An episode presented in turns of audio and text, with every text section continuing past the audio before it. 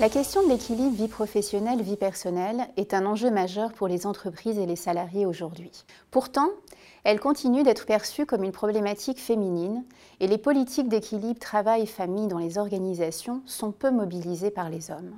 Dans ce contexte, notre travail cherche à mieux comprendre pourquoi les hommes mobilisent si peu ces politiques et vise à identifier les barrières qu'ils perçoivent dans leur quête de conciliation, ainsi que les stratégies qu'ils utilisent pour y faire face. Pour répondre à ces problématiques, nous avons interviewé 29 hommes de catégories socio-professionnelles distinctes et de différents secteurs d'activité, tous pères d'enfants de moins de 10 ans.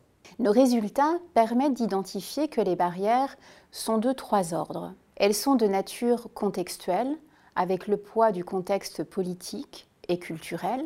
Elles sont organisationnelles.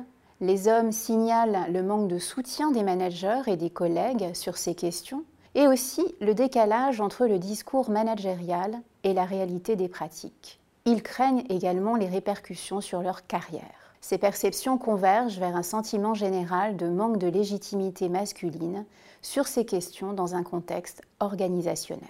Enfin, les barrières sont individuelles, conditionnées par la manière dont les hommes intériorisent les normes masculines de l'entreprise, particulièrement la norme du salarié idéal, et les normes sociales de masculinité et de paternité.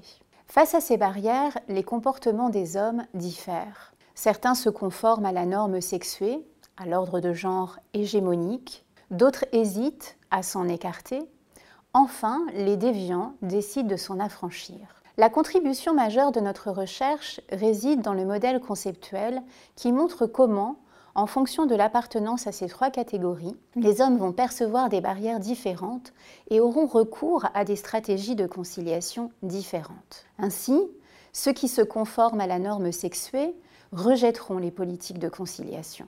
Ceux qui hésitent utiliseront des stratégies invisibles. Les déviants oseront ouvertement les utiliser. Concernant les implications managériales, notre analyse montre l'hétérogénéité des attentes masculines sur ces questions. Elle appelle à davantage de responsabilité, de soutien et d'engagement de la part des organisations à reconnaître les besoins des hommes en matière d'équilibre.